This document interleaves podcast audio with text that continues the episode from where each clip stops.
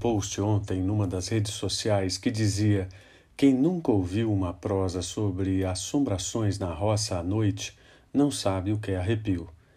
Parece que veio a calhar o tal post, porque logo lembrei do podcast de hoje, baseado no texto de Lucas, que fala do anúncio aos pastores sobre o nascimento de Jesus. Diz a passagem bíblica: Naquela noite havia alguns pastores nos campos próximos, vigiando rebanhos de ovelhas. De repente, um anjo do Senhor apareceu entre eles, e o brilho da glória do Senhor os cercou. Ficaram aterrorizados, mas o anjo lhes disse: Não tenham medo. Trago boas notícias que darão grande alegria a todo o povo. Hoje, em Belém, a cidade de Davi, nasceu o Salvador, que é Cristo o Senhor. Assim diz a palavra de Deus em Lucas 2:10. Deus tem mesmo seus meios para lá de peculiares. A notícia mais importante da história da humanidade foi dada a um grupo de homens simples no meio do que hoje chamaríamos de roça.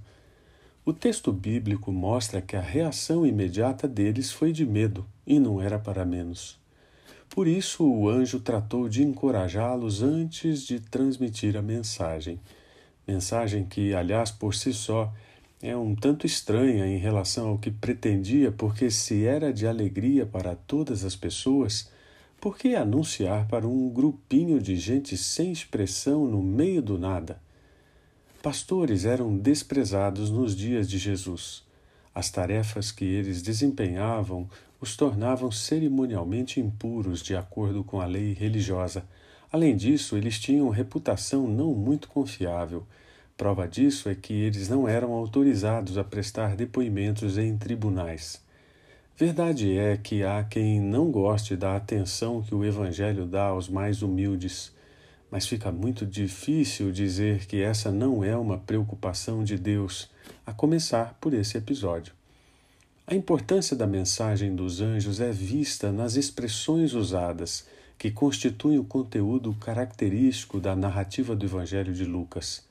Boas novas, alegria, pessoas, Salvador, Senhor e glória são algumas delas.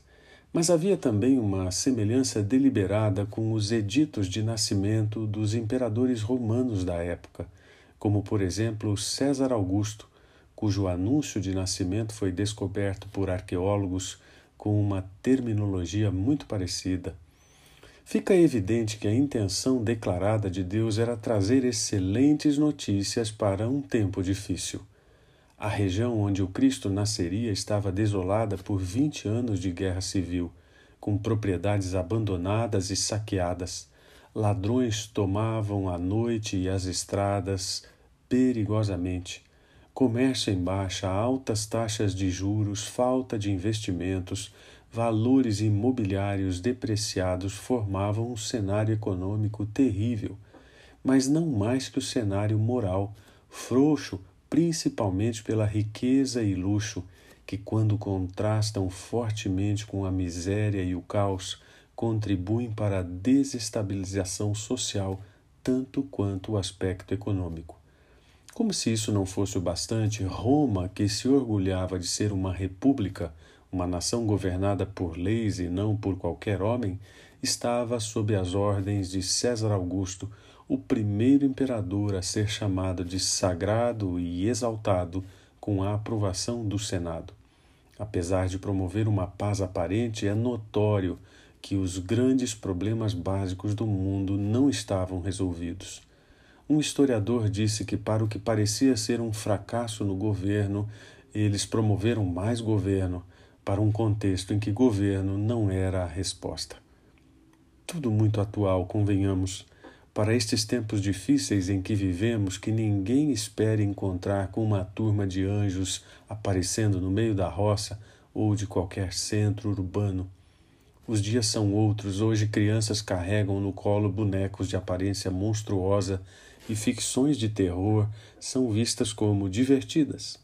O medo ficou distorcido pela proposta de conformação ao que choca e perdemos de vista os critérios a respeito do que deveria nos causar pavor: a ausência de Deus, a pobreza, a injustiça e tantas outras consequências do pecado. Sim, pecado. Isso existe e causa medo em quem teme a Deus.